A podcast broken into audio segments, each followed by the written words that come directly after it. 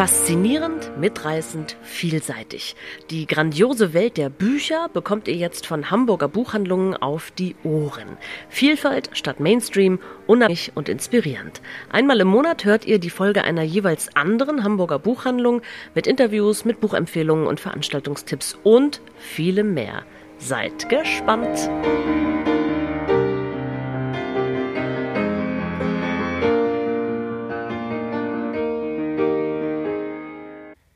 Diesen Monat kommt der Hörstoff von Strips and Stories, dem Buchladen für Graphic Novels. Ihr findet uns in der Wohlwillstraße 28 in St. Pauli. Unsere heutige Folge dreht sich um zwei Veranstaltungen, die wir im September äh, machen. Einmal findet am 3.9. die lange Nacht der Literatur statt. Da machen wir eine musikalische Lesung mit Brezel Göring und den Songcomics aus dem Ventil Verlag. Und zwar findet das im Nachtasyl statt. Dazu wollen wir heute mit dem Co-Verleger und Herausgeber dieser Reihe, Jonas Engelmann vom Ventil Verlag, sprechen. Der Ventilverlag ist äh, ein Verlag, der letztendlich so ein bisschen sich mit dem beschäftigt, kulturell, was so unter dem Radar passiert. Ne? Also wir kommen aus so einem Subkultur, Punk-Background. Das ist sozusagen das, worüber wir Musik sozialisiert sind und was auch so ein bisschen die Verlagsarbeit prägt. Ähm, also eine Auseinandersetzung mit Subkulturen, mit Gegenkulturen und allem, was da so dranhängt. Ne? Also inklusive auch den politischen Dimensionen, den musikalischen Dimensionen, aber auch sowas wie ähm, weiß ich nicht, ethische Dimensionen. Ne? Wir, haben, wir haben ja zum Beispiel auch viele vegane Kochbücher im Programm, äh, die ja auch ein bisschen das sind, was äh, uns auch die Miete einbringt, aber das ist nur nebenbei. Aber äh, es sind sozusagen viele Facetten, die irgendwie mit solchen subkulturellen äh, Aspekten zusammenhängen, die wir publizieren. Und da eben auch seit einer Weile jetzt ähm, Comics, Musikcomics, die sich eben auch in diesem Zwischenbereich zwischen Subkultur und Hochkultur irgendwie bewegen. Ja, wir sind sehr gespannt, was er uns alles zu dieser interessanten Songcomic-Reihe gleich erzählen wird. Zum anderen äh, haben wir aber auch noch eine zweite Veranstaltung. Der September steht ganz im Zeichen von Musik und Comics. Am 9.9. machen wir eine Kooperationsveranstaltung mit dem FMZ, dem Frauenmusikzentrum.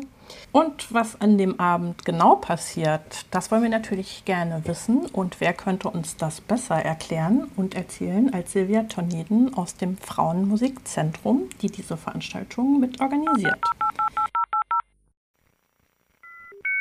Hi Silvi. Hi Gesine, hallo Hans. Ähm, ja, was passiert an diesem Abend? Ähm, also zum einen haben wir eine Jubiläumsfeier. Ähm, das Frauenmusikzentrum ähm, gibt es seit 35 Jahren. Ähm, Kurz zum Frauenmusikzentrum, das, ist ein, das sind äh, Proberäume für Flinter-Personen, also Frauen, Lesben, Inter, Non-Binäre, Trans- und Agender-Personen. Ähm, und es ist im Herzen Hamburgs, also im Ottensen in einem Hinterhof. Äh, da gibt es fünf Proberäume. Und ähm, genau, Frauenmusikzentrum, wie gesagt, wird 35 Jahre alt. Und das wollen wir natürlich schön feiern und ähm, kooperieren damit ähm, mit den Greta-Schwestern aus Berlin, die eine Veranstaltungsreihe haben. Ich brauche eine Genie. Und ähm, Greta-Schwestern sind Kersti und Sandra Greta, die auch ähm, als Doktorella auftreten oder früher in Hamburg ähm, haben sie in der Band Parole Trixie gespielt. Ähm, die werden an dem Abend live dabei sein sowie eine Hamburger Newcomerin, eine Rapperin namens Listen. Und wir haben schöne Lesungen. Ähm, unter anderem wird dieses Buch ähm, These Girls Too vorgestellt, wo ähm, Sandra und Kersti Greta auch Texte veröffentlicht haben. Die werden sie vortragen. Und ähm, wir haben eine Autorin aus Leipzig oder Ihr habt sie aus äh, Leipzig eingeladen sozusagen, weil auch wir, wir kooperieren ja auch noch zusammen. Und zwar die Lina Ehrentraut mit dem Buch äh, Melek und ich. Auch ein sehr schönes Comic. Wie läuft der Abend dann ab? Also ist das alles nacheinander oder ist es äh, moderiert? Wie kann man sich das dann vorstellen? Ähm, ja, es wird moderiert. Ähm, die haben jetzt schon recht viele Erfahrungen in Berlin gemacht. Da machen sie seit fünf Jahren das gleiche Konzept und ähm, genau, da werden wir uns nochmal zusammensetzen, wie die Reihenfolge am besten ist. Aber ähm, es kann sein, dass wir erst Musik machen und dann die Lesung machen oder umgekehrt oder zwischendurch immer. Äh, tatsächlich die ist die Reihenfolge noch gar nicht klar. Ja, wir aber lassen uns mal überraschen, aber das klingt super spannend. In Berlin, sagst du, wie, was passiert da immer? Wenn das schon so eine etablierte Reihe ist? Da ist, ist eine, das, die sind schon etabliert äh, in der Veranstaltungsreihe. Also ich brauche eine Genie. Ähm, ist halt ähm, eine besondere Veranstaltungsreihe, weil ähm, da besonders immer der Female Artist Fokus gegeben ist. Also das ist den Doktorella-Schwestern halt äh, einfach auch total wichtig und darum geht es auch in dieser Veranstaltungsreihe, weil ähm, Female Artists einfach noch völlig unterrepräsentiert sind in der Musikbranche und ähm, das ging denen gehörig gegen den Strich und deshalb haben sie gesagt, okay, dann machen wir halt jetzt unsere eigene Reihe und ähm, sie haben auch ihr eigenes Songbook da, dazu gemacht. Das ist ein, ähm, so ein Female Artist Songbook, was auch sehr, sehr spannend ist, weil es so ähnlich aufgebaut ist wie so ein, wie so ein Fanzine und ähm, mit vielen Texten, aber auch Song-Lyrics und ähm, Akkorden und so weiter um zu zeigen, es gibt genug Female Artists auf, den, auf dem Markt. Ähm, sie sind halt nur nicht sichtbar. Und ähm, mhm. genau, und deshalb haben sie halt auch diese, diese Reihe ins Leben gerufen. Das ist vor fünf Jahren. Auch die feiern dieses Jahr fünfjähriges Jubiläum. Und das machen sie immer in regelmäßigen Abständen in unterschiedlichen Locations. Also überwiegend mhm. im Berghain, okay. aber ähm, auch in anderen anderen Location waren sie auch schon unterwegs. Und dazu laden sie halt auch immer tolle Bands ein. Also ich glaube, die nächste Veranstaltung in Berlin ist am 18. August ähm, mit Finna und ähm, Acht Eimer Hühnerherzen, glaube ich, und Doktorella spielt auch. Und wir machen dann das Pendant in Hamburg, äh, wenn sie zu Gast sind. Ja, super. Also das klingt ja mega spannend und wir freuen uns natürlich äh, darauf, die Veranstaltung mit euch zu präsentieren. Ja und äh, gucken mal, was passiert. Ja, wir ja, sind auch Dank. sehr gespannt und wir freuen uns auch schon total. Ja. Vielen Dank, Silvi, für äh, die kleine äh, Ausführung und dann sehen wir uns spätestens im September. Am 9.9. nicht vergessen. Äh, genau, Save the Date. Und Save dann, the Date. Äh, genau. genau, mach's gut. Ja, vielen, vielen Dank. Dank. Tschüss. So, dann switchen wir mal wieder um zu unserem Gespräch mit Jonas Engelmann und begrüßen ihn herzlich. Hallo Jonas, vielen Dank, dass du dir Zeit genommen hast. Und es ist auch nicht unsere erste Begegnung. Jonas hat schon zwei seiner Bücher oder von ihm herausgegebenen Bücher bei uns im Laden vorgestellt. Einmal das Riot Girl Buch aus dem Minty Verlag, als auch seine Dissertation Gerahmter Diskurs, äh, wo es natürlich auch um Comics geht. Es gab schon viele Begegnungen und es war immer schön mit ihm zu sprechen. Diesmal sprechen wir aber über die Song Comics, die vom Ventil Verlag herausgegeben werden. Ähm, Jonas, magst du erst mal erzählen, wie kamt ihr auf die Idee, wie ist das Projekt entstanden? Mhm.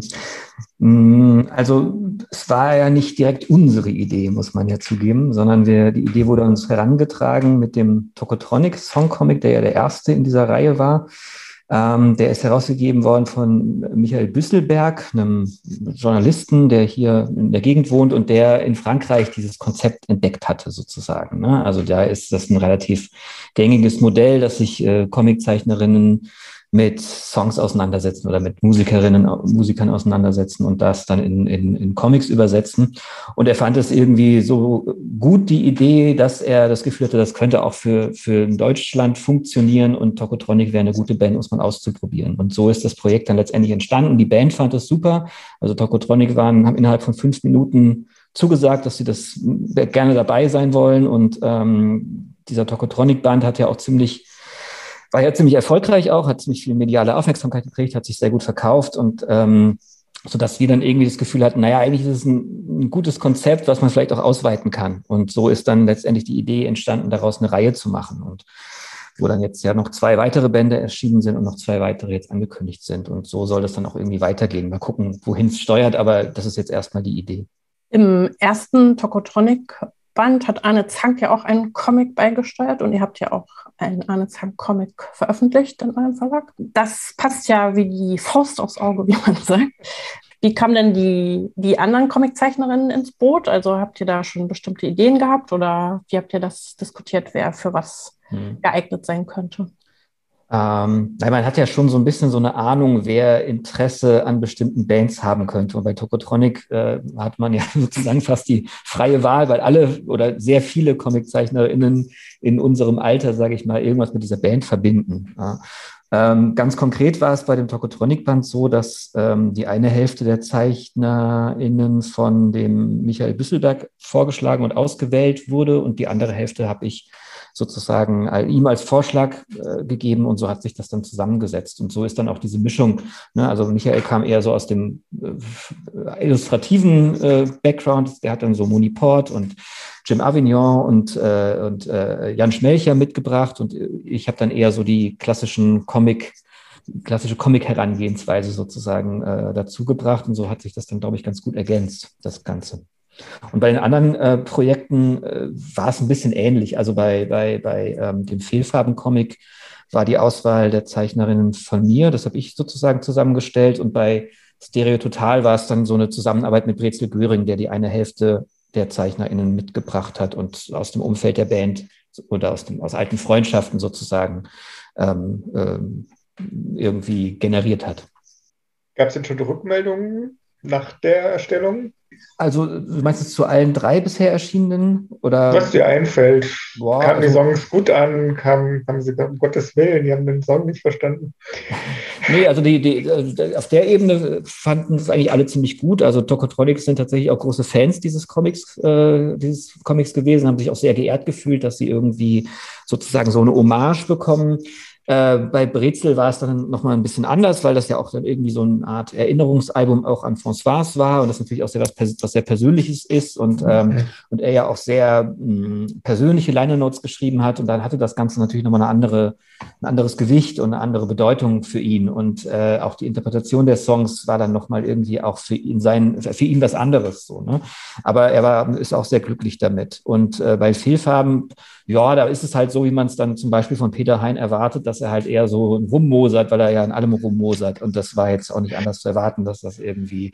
Also er findet, glaube ich, schon ganz gut. Er hat das ja auch alles abgesegnet, aber er hat dann ja trotzdem immer was zu meckern. Und das ist ja auch seine Rolle letztendlich der, für, die, für die deutsche Musikgeschichte, dass er halt jemand ist, der immer was zu meckern hat. Ist ja auch gut so wurden die Songs äh, dann von den Herausgebern ausgesucht oder habt ihr quasi die ComiczeichnerInnen gefragt?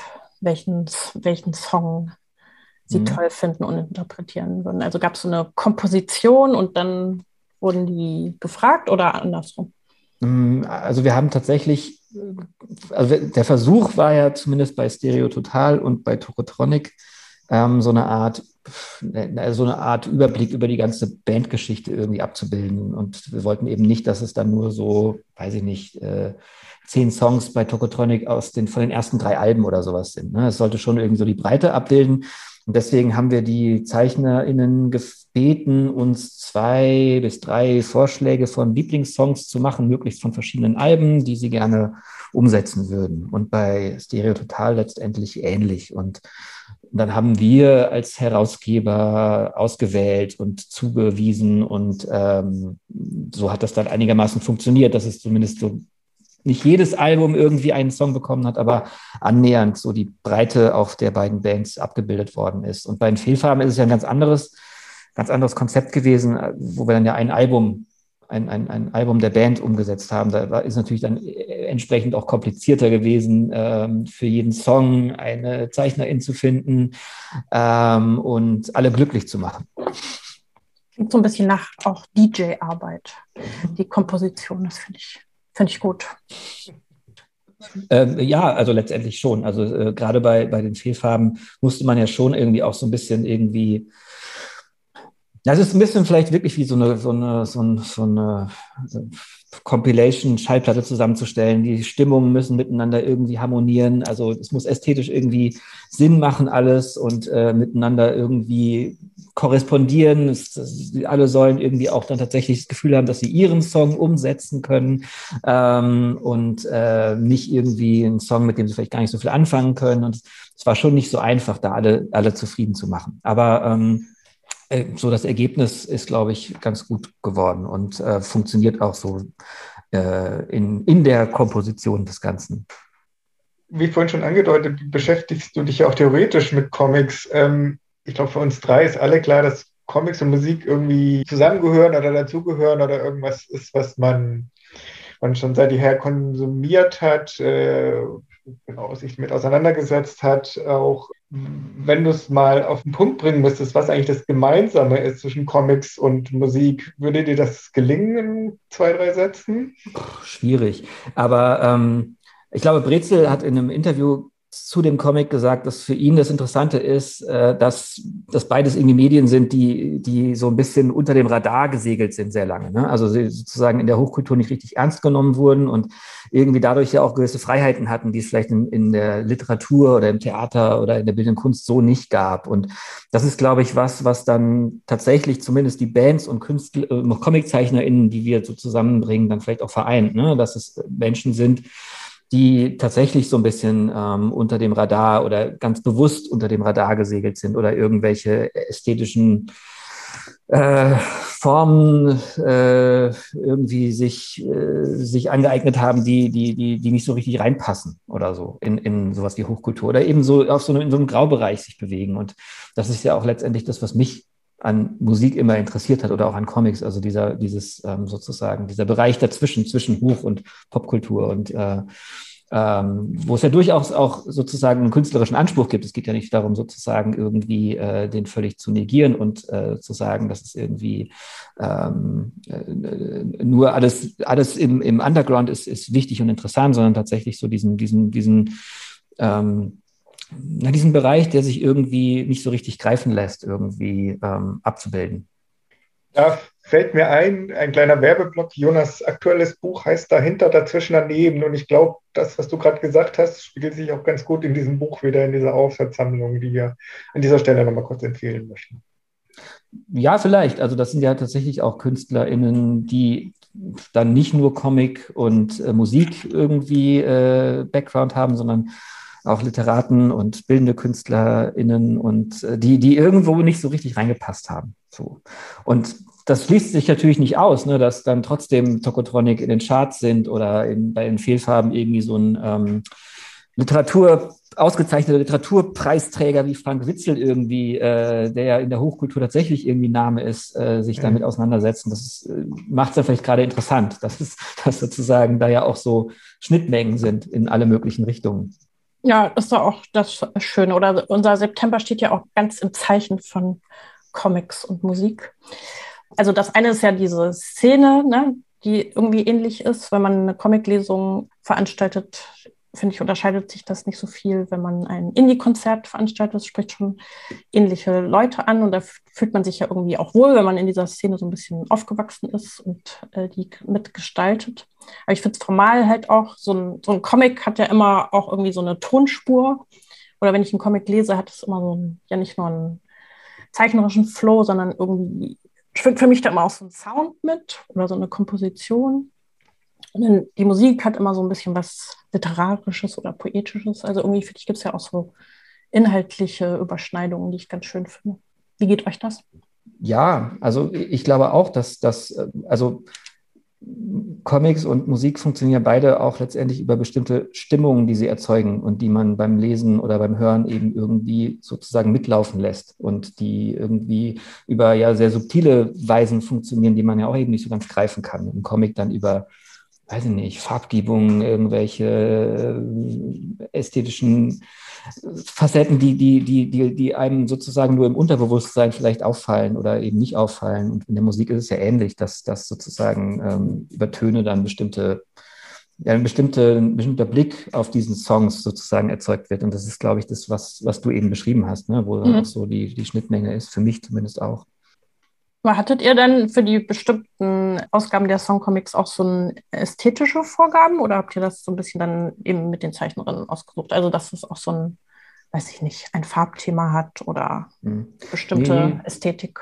Da hatten wir tatsächlich den, den ZeichnerInnen völlige Freiheit gelassen. Also, ich habe schon geschaut, dass jetzt äh, nicht irgendwie neun von elf Songs Schwarz-Weiß-Zeichnungen mhm. sind oder sowas. Ne? Also dass es da auch eine Ausgewogenheit gibt. Aber letztendlich war es, haben wir, und das finde ich, ist, glaube ich, auch dann das Spannende für die ZeichnerInnen, dass sie da halt auch wirklich völlig frei sind, wie, wie das aussehen soll und wie das aussehen kann. Ich, wir sitzen ja gerade an dem nächsten, an diesem Tonsteine Scherben Comic und der ist tatsächlich auch sehr, also er, ist, er wird sehr gut, kann ich jetzt schon sagen. Aber er ist ästhetisch auch sehr unterschiedlich. Und das, das, äh, also die einen gehen sehr, wie soll man sagen, äh, ironisch mit diesen doch irgendwie ernsten Texten um, wo man, was glaube ich eine gute Herangehensweise ist, weil man ja auch, weil die ja auch doch sehr äh, in ihrer Zeit gebunden sind zum Teil, diese keine Macht für niemand Texte. Und andere ähm, haben einen sehr, äh, wie soll man sagen, sehr strengen Zugang zu oder einen sehr ehrfürchtigen vielleicht auch zu Rio Reiser. Und das ist, das ist eine ganz, ganz schöne Mischung irgendwie.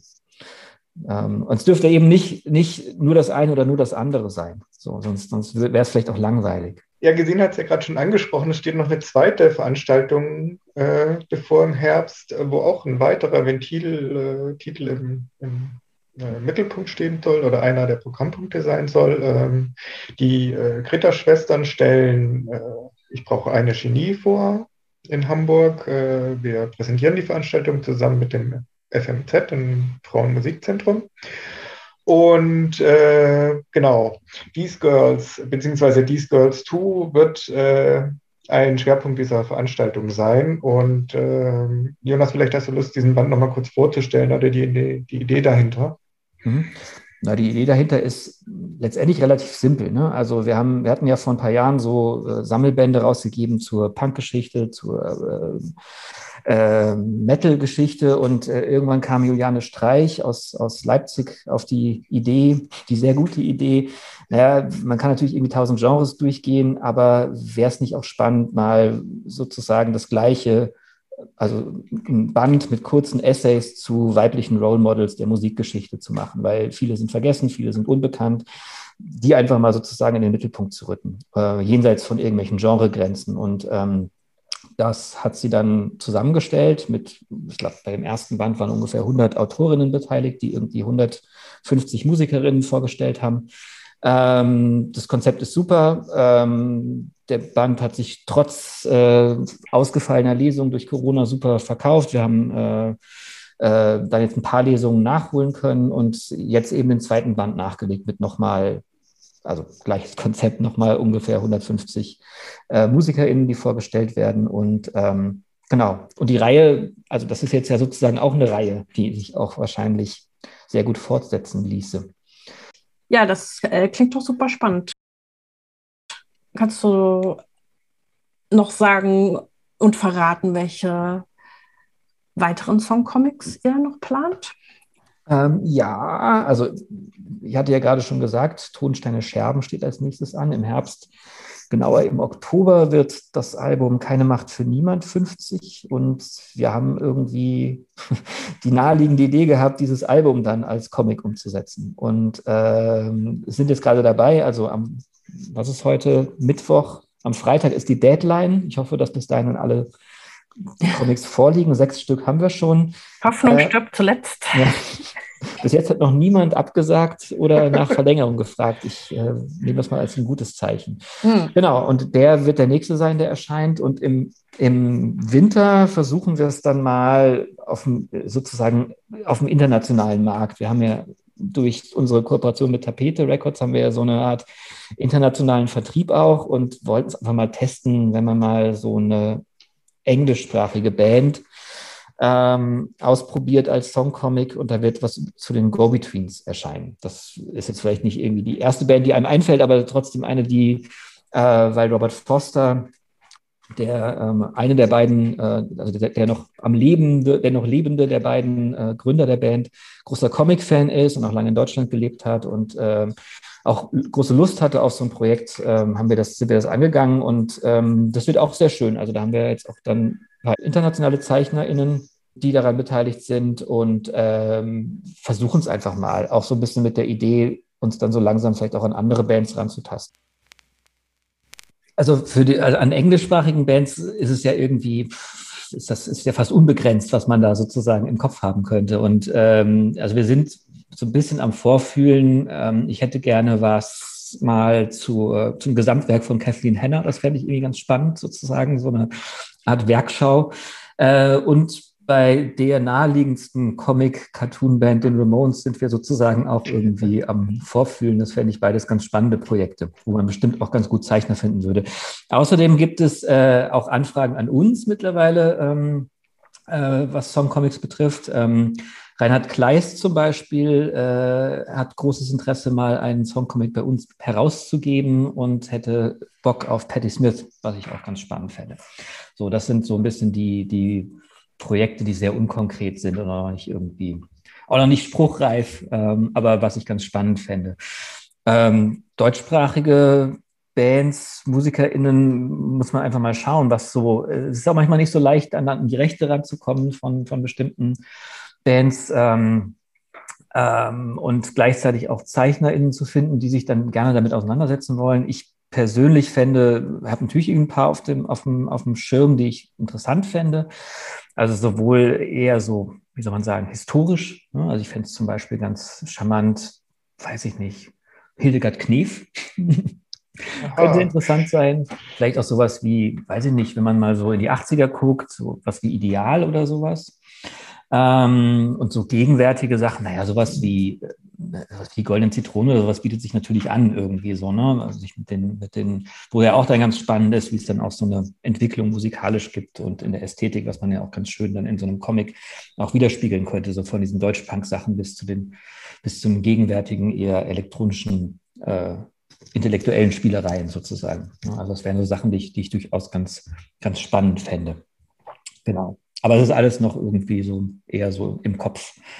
Ähm, also nee, eine Sache ist ein bisschen konkreter noch, ähm, auch ein Projekt, wo eine Zeichnerin auf uns zugekommen ist, nämlich Barbara Jelin, würde auch gerne einen Band heraus, mit herausgeben und ihn sozusagen betreuen, nämlich zu No Twist. Ah. Genau. Aber auch das wow. ist noch nicht weiter als die Idee. Da gibt es aber ja auf jeden Fall viele, viele tolle Ideen. Ja. Ja, vielen Dank, Jonas, für deine ja, ja. Ein- und Ausblicke. Das klingt alles extrem spannend. Vielen Dank für die Einladung zu eurem Podcast.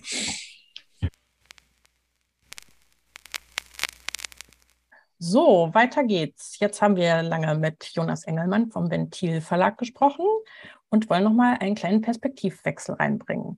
Deswegen haben wir die beiden ComiczeichnerInnen eingeladen, heute mit uns zu quatschen. Zum einen Mia Oberländer und Luca Lenzin. Beide haben an der HAW in Hamburg studiert und Beiträge für die Song Comic Books gemacht. Mia äh, ist sogar noch Studentin an der HAW, ähm, gleichzeitig auch schon ausgezeichnet mit dem Leibinger Preis für ihren Comic Anna, den sie letztes Jahr veröffentlicht hat und den sie auch schon in unserem Schaufenster ausgestellt hat. Äh, zudem ist sie äh, Organisatorin des Hamburger Comic Festivals und hat in dem Song Comic Bahn die Krise, verstehe total, umgesetzt. Auch mit Luca Lenzin verbindet uns eine lange, lange, lange Comic-Freundschaft. Der erste Comic RPM war ein absoluter Topseller in unserem Laden. Da geht es um eine Indie-Band und die Schwierigkeiten, Musik zu machen. Es gibt die tollen Astra-Stuben Chronicles, ein kleines Zine, das äh, viele, viele Auftritte von Bands in der Astra-Stube zeigt. Luca hat selbst Bandprojekte mit Twisk und Plastik, macht experimentelle Musik unter dem Namen E-Mall und ja, wir freuen uns sehr zu hören, was passiert in den Songcomics. Vielleicht sprechen wir mal über den Entstehungsprozess. Ähm, von Luca wissen wir, dass du noch mittendrin bist in der Konzeption. Von daher kannst du vielleicht mal erzählen, wie kommst du vom Song zum Comic oder was sind die Überlegungen, die man sich so macht? Bevor man loslegt? Ich habe tatsächlich zuerst mal ein Buch bestellt und zwar uh, My Rock'n'Roll Friend von Tracy Thorn uh, über Lindy Morrison, die Schlagzeugerin von den Go-Betweens, weil ich ahnte ja durch uh, meine Ex-Band, in der ich gespielt habe, in der alle Go-Betweens-Fans waren, dass die Go-Betweens-Fans natürlich alle sehr genau nehmen und dann wollte ich es auch genau nehmen. Habe mich ein bisschen das Leben oder die Perspektive von Tracy Thorn auf das Leben von Danny Morrison eingelesen Und das ist hyper spektakulär. Also das ist die Schlagzeugerin, die auf halber Strecke quasi aus der Band ausgeladen wurde. Ähm, und die hat davor schon ein ganzes Leben gelebt und danach noch mal eins. Und äh, genau, ich habe sie jetzt so ein bisschen mit in den Text reingeholt, obwohl ähm, äh, Too Much of One Thing heißt der Song, wird auch von Robert Foster einmal, also dem einen Songschreiber, Gitarristen, Sänger, als The Ballad of the Go-Betweens benannt. Also es ist schon ein Song, der um ein paar Ecken für alle Mitglieder, die mal dabei gewesen sind, geschrieben ist. Genau. Und, ähm, da habe ich dann angefangen und mir ganz viele Bandfotos angeguckt und gedacht, Mann, was für eine umwerfend gut aussehende Band, ich muss sie wirklich gut porträtieren. Ähm, ja, und so weiter und so weiter. Ja, interessant. Also, das klingt ja. richtig nach Reinfuchsen auf jeden Fall. Wie war das bei dir, Mia? Ja, also ich habe am Anfang, also ich wusste sofort, dass ich mitmachen will, als ich gefragt wurde, weil ich irgendwie dachte, ah, was für eine tolle Möglichkeit, irgendwie Comiczeichnen zu kombinieren mit einer Band, die ich ganz toll finde. Und es hat sich so richtig traumhaft angehört und dann habe ich erstmal ähm, eine mega Krise bekommen, äh, thematisch passend zum Songtitel, die Krise, äh, weil ich dann irgendwie gar nicht so richtig wusste, wo ich da jetzt ansetze oder was für eine Formsprache ich da jetzt nutzen kann, um irgendwie diesem Song gerecht zu werden. Also es hat irgendwie relativ lange gedauert, dann bin ich irgendwie so rumgedümpelt. Ich wollte halt nicht François Cactus zeichnen oder die oder Brese Göring zeichnen. Das war für mich nicht so eine richtige Option die Bandmitglieder zu zeichnen, weil ich dachte, daran scheitere ich dann sowieso schon. Und dann, naja, und dann bin ich da aus diesem Krisekriegen irgendwann dann doch wieder, weil es ja thematisch, wie gesagt, passt, beim Song angekommen und habe einfach überlegt, was sind ganz viele Dinge, bei denen ich eine Krise kriege, was sind ähm, irgendwie assoziative äh, Gefühle, die ich äh, bei diesem Song habe. Und ähm, ja, das war mehr so der Ansatz, zu dem ich dann im Endeffekt ähm, beim Comic angekommen bin. Mir wurde dann auch gesagt, äh, irgendjemand hat aber auch ge darüber gesagt, es sei ähm, eine eher dadaistische Geschichte. Das finde ich jetzt ein bisschen übertrieben, aber ja. Sind bei dir dann so richtig alle Bandmitglieder dabei, Luca, im Comic? Alle wäre übertrieben, aber dadurch das, oder ich finde die Band an sich spannend wegen dieser Spannungen zwischen den Mitgliedern. Es ist so eine richtige Band-Band, die davon lebt, ähm, also wo ich auch das Gefühl habe, ich höre die Songs besonders gerne, weil ich weiß, dass diese introvertierten und extrovertierten Charaktere aufeinander clashen sozusagen. Aber gibt es dann so eine Parallelerzählung, also quasi den Songtext und irgendwie ähm, ja so das soziale Interagieren dieser Bandmitglieder? Ja, absolut. Mhm. Es basiert eigentlich alles so auf Anekdoten aus den ähm, Biografien und Autobiografien. Ich habe noch einen Partner dazu geholt, der mir hilft, äh, live aus meiner Ex-Band. Der hat nämlich zufällig sowieso die Memoiren von Robert Foster, dem vorher genannten Songschreiber, gelesen und so konnten wir so ein paar Anekdoten zusammentragen und die quasi so mit dem Text parallel laufen lassen, dass sich das so ein bisschen annähert. Ja, ich finde das äh, schön, weil das, der, das ist genau das, was ich an den, dieser Reihe so interessant finde, dass Leute sich halt so total unterschiedlich äh, den Songs oder den Bands nähern. Also so natürlich hat man so eine eigene persönliche Geschichte mit den Bands oder ein Interesse. Und manche machen halt eher, genau, was du gerade beschrieben hast, Mia, dass diese eigenen Emotionen, was so ein Lied auslöst und beschreiben das andere, genau, äh, beschäftigen sich mehr mit Anekdoten um, um die Band herum oder Lebensabschnitten, in denen der Song eine Rolle gespielt hat. Also ich finde, es ist halt sehr abwechslungsreich geworden. Wie fandet ihr das Konzept am Anfang? Also habt ihr euch damit beschäftigt, was andere auch so machen oder gab es gab's Vorgaben? Habt ihr euch einen Song aussuchen können? Wie ist das denn abgelaufen?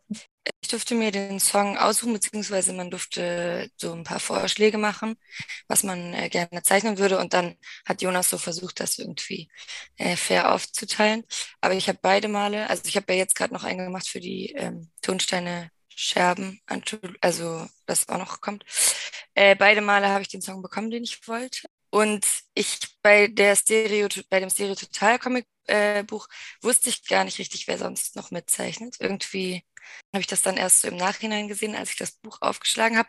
Und ich hatte das dann eben auch, dass ich so dachte, ah, mega interessant, wie unterschiedlich auch die einzelnen Ansätze sind. Ich erinnere mich irgendwie an Eva Müller, die hatte da irgendwie noch so eine persönliche autofiktionale Geschichte kombiniert, sie mit Freundinnen auf dem Weg, heimlich auf dem Weg nach Berlin oder so und äh, dachte, ah ja, krass, so kann man das auch machen. Also ja, bei mir, ich, ich weiß nicht, ähm, mir gab es irgendwie nur so die eine Möglichkeit, wenn ich so Songs höre, dann ist es für mich immer nur so ein, so ein bestimmtes Gefühl, was da entsteht. Also so, dann fühle ich mich irgendwie, so wenn ich die Krise höre, dann fühle ich mich irgendwie so verstanden, aufgefangen vielleicht. Und so kriegst du ein Gefühl von anderen geht's auch so, aber ich habe nicht so eine konkrete Situation im Kopf, sondern mehr so, ein, so, eine bestimmte Grundstimmung, die ich darüber bringen muss.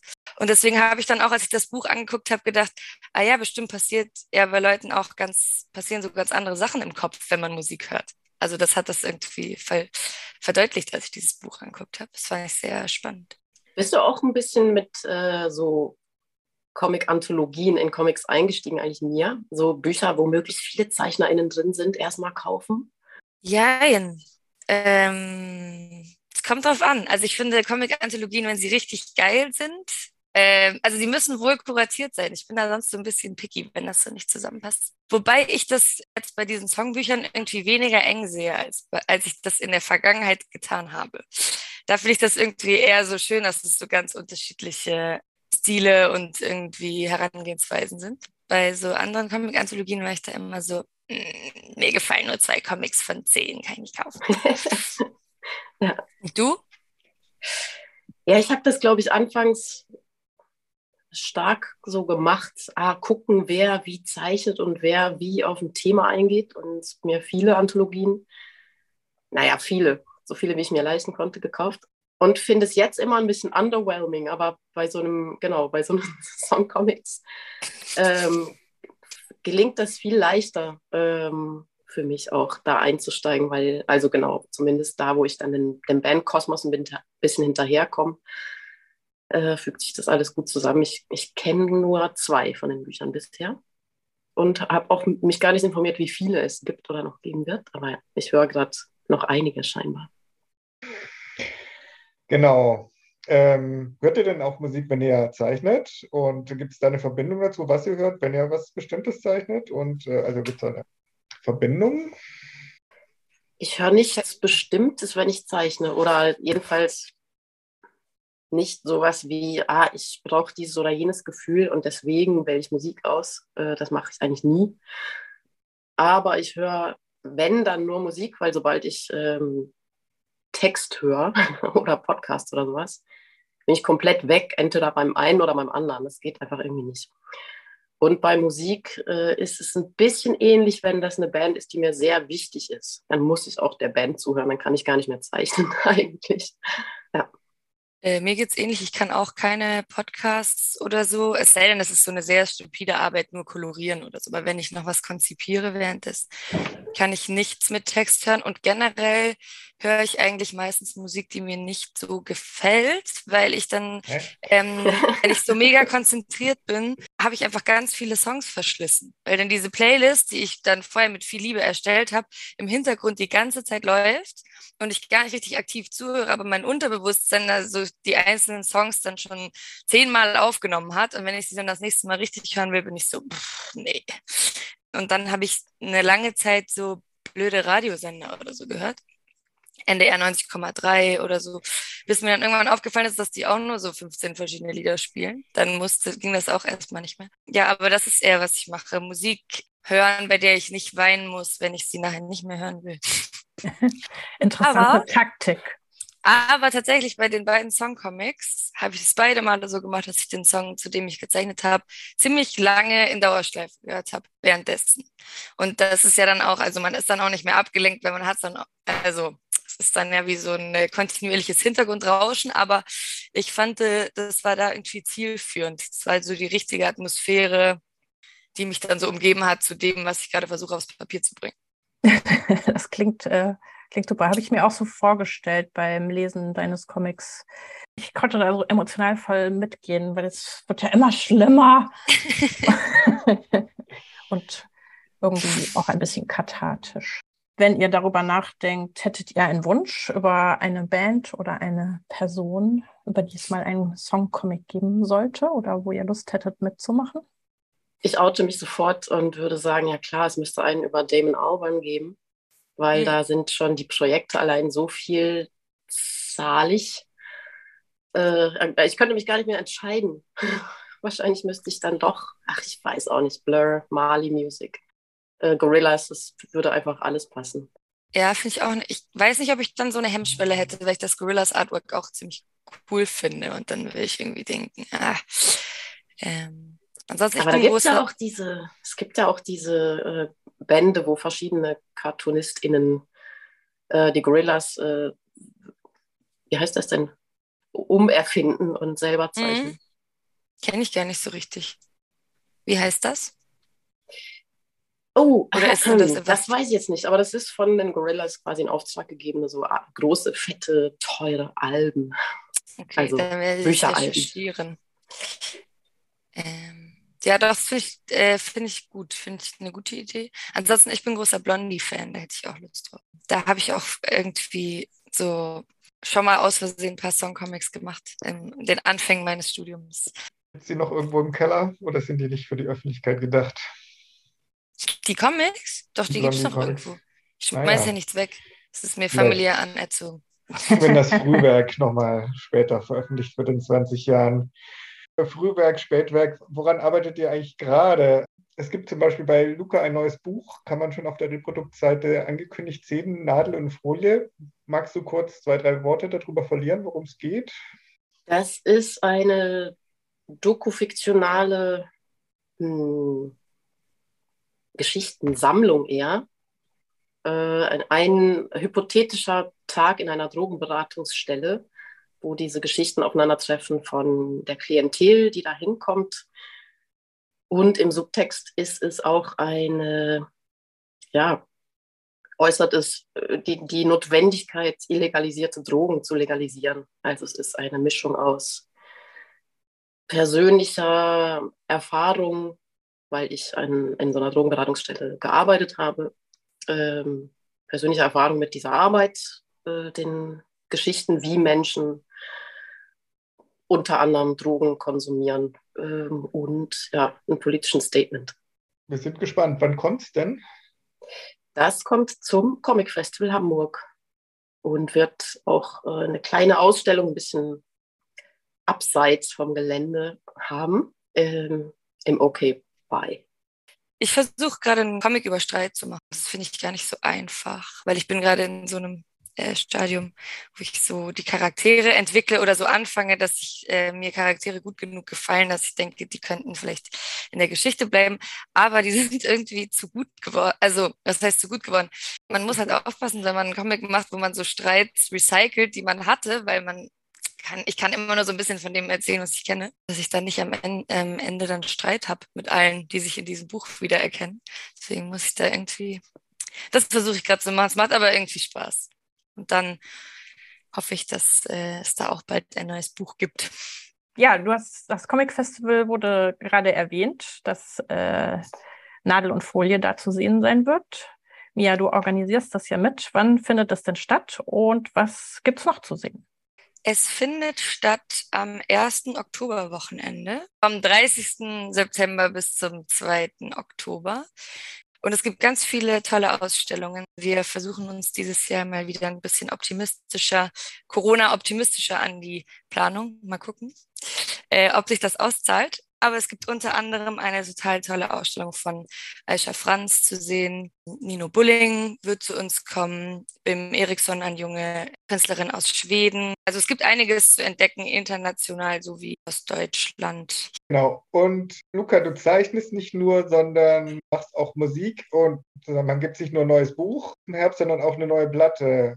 Wann gibt es die? Wie heißt die? Wo kann man das live sehen? Ich habe unter meinem Pseudonym Emol ein Album gemacht. Das ist so eine Art Geschichtenmusik. Also ich habe Kurzgeschichten geschrieben, so Kapitel, die eigentlich aus zwei Kosmen kommen, aber so verschränkt sind oder sich irgendwann verschränken und das so Soundtrack-artig. Ah, Soundtrack-artig ist irgendwie komisch. Naja, es ist Musik mit Geschichte erzählt und gesungen. Ähm, Friends Avatars heißt das Album und kommt auf Kassette raus bei Bad Boy Jesus Tapes und zwar am 31.07. Da ist auf dem Parksgelände das Your Guts Festival. Oh Gott, jetzt so viele englische Namen hintereinander geschossen. Also 31.07. auf dem Parksgelände in Hammerbrook gibt es das erstmalig zu haben mit Performance. Ja, vielen Dank, ihr beiden. Das war ein sehr, ein sehr spannender Ausblick, nicht nur zu den Songcomics, sondern auch zu vielen Veranstaltungen im September und Oktober. Wir freuen uns drauf. Danke, dass ihr heute bei uns wart und mit uns über eure Songcomics und andere tolle Sachen gesprochen habt. Vielen Dank euch. Genau. Danke für die Einladung. So, das war auch schon das Ende unseres Podcasts. Wir hoffen, wir konnten euch ein bisschen neugierig machen auf die Songcomic-Reihe im Ventil Verlag. Die findet ihr natürlich bei uns im Laden. Außerdem natürlich auch auf unsere Veranstaltung am 3.9. zur Langen Nacht der Literatur. Im Nachtasyl wird sie stattfinden. Und neben Mia und Luca, die ihr gerade im Interview gehört habt, werden noch weitere fünf ComiczeichnerInnen ihre Songcomics dort vorlesen. Freut euch auf Sascha Hommer, Jule K., Katrin Klingner, Eva Müller und Jan Söken.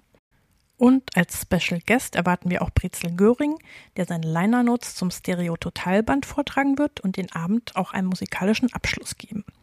Wir verlosen für diesen Abend zweimal zwei Karten. Bitte schreibt uns doch eine E-Mail unter info at strips-stories.de und beantwortet die Frage, welchen Songcomic-Band würde Mia Oberländer gerne mal machen? Merkt euch auch den 9.9., wenn wir die Veranstaltung des Frauenmusikzentrums mit den Greta-Schwestern Ich brauche eine Genie präsentieren. Dort wird aus diesem Buch vorgelesen, aus These Girls 2. Wir haben Lina Ehrentraut eingeladen, die aus Melek und ich dort nochmal lesen wird. Und auch dieser Abend steht ganz im Zeichen von Musik und Comics. Wir freuen uns drauf und wir freuen uns auch, euch da zu sehen. Bis zum nächsten Mal. Nächsten Monat kommt der Hörstoff aus der Buchhandlung Tolle Geschichten, Bücher in Kleinborstel.